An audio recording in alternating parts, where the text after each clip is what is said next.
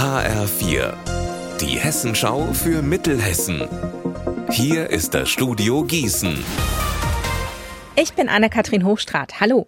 Stellen Sie sich vor, Sie sitzen sonntags mittags in einer kleinen, netten Pizzeria, genießen Ihr Essen. Und dann rutscht wie aus dem Nichts mit einem riesen Wumms der Erdhang direkt hinter der Pizzeria in das Gebäude. Das ist gestern Mittag genau so in Solms-Oberbiel passiert. Zum Glück ist niemand verletzt worden. Einsatzleiter Oliver Schweitzer von der Feuerwehr erzählt, wie es weitergeht. Jedenfalls haben wir äh, an den Gebäuden schon erhebliche Beschädigungen.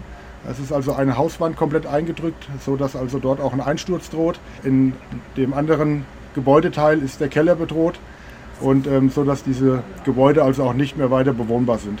Die erste Einschätzung lautet dahingehend, dass also durchaus äh, zumindest ein Teilabriss eines Anbaus droht, zumal halt eben auch ähm, durch den massiven Fels, der sich im Hintergrund ja noch befindet, Fels nachzurutschen droht und das natürlich halt eben auch noch zu weiteren Beschädigungen führen kann.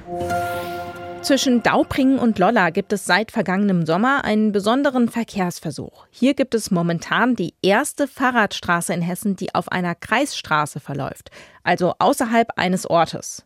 Der Versuch wurde jetzt bis Ende September verlängert, um mehr Daten zu bekommen. Die Fahrradstraße soll eine Verbindung im Radwegnetz schaffen. Ob das funktioniert und wie es angenommen wird, dass die Radfahrer hier auf der Kreisstraße Vorfahrt haben, das wird jetzt also noch weiter beobachtet. Durch den vielen Regen hat es am Tunnel Frankenhain an der A49 jetzt am Wochenende einen Erdrutsch gegeben. Aus diesem Grund ist die Strecke in Richtung Gießen seit gestern gesperrt. Sina Phillips ist unsere Reporterin. Sina, wie geht es da weiter? Das ist die Frage, über die sich im Moment auch die Experten der Autobahngesellschaft unterhalten. Die überlegen, was genau die Ursachen für den Erdrutsch sein könnten. Durch den Regen war die Erde ja so aufgeweicht, dass ein Teil auf die Fahrbahn gerutscht ist. Und es besteht die Sorge, dass noch mehr Schlamm und Dreck auf die Straße stürzen könnten. Was genau jetzt ansteht, das besprechen die Experten ebenfalls. Die Erde muss ja wieder von der Fahrbahn runter. Aber der Hang muss auch gesichert werden.